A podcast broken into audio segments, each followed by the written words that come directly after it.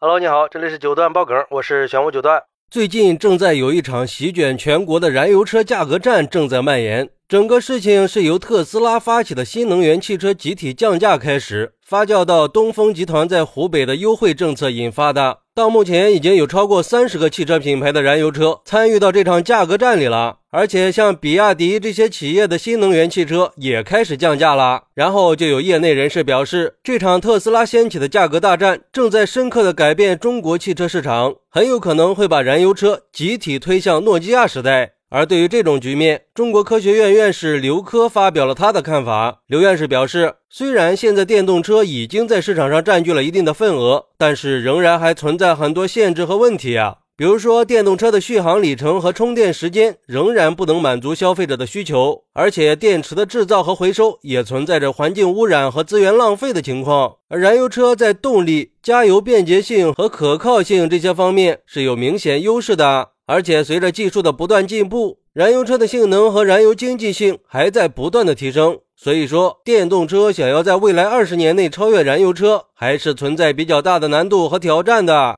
不过，这个言论一出来呀，就引起了很多人的质疑。有人认为，电动车的技术已经非常成熟了，续航里程和充电速度也在不断的提高，未来还有可能会成为主流车型。而且，新能源汽车的动力系统更加平稳和安静，驾驶体验更舒适和安全。和传统燃油车相比，电动车的起步更快，加速更平滑，减震效果更好。噪音也更小，新能源汽车还可以通过智能技术提供更便捷的驾驶体验，比如说自动驾驶功能和智能互联系统。所以说，在舒适性方面，新能源汽车比传统燃油车更优秀。关键是电动车的环保性和节能性也是优势，符合未来可持续发展的趋势。不过，也有人认为，虽然现在电池的技术已经越来越先进了，但是电动车在行驶的过程中需要不断的消耗电能。续航能力是不能和燃油车相比的，而且电动车的电池寿命比较短，需要经常的更换，维护成本比较高。还有就是电动车的成本高也是个重要因素。虽然说现在电动车的价格已经下降了，但是和传统油车相比，电动车仍然存在着比较高的购买成本和维护成本。不过我觉得吧，电动车要想在市场上有更广泛的认可和接受度，那还需要再进一步的提升性能和技术呀。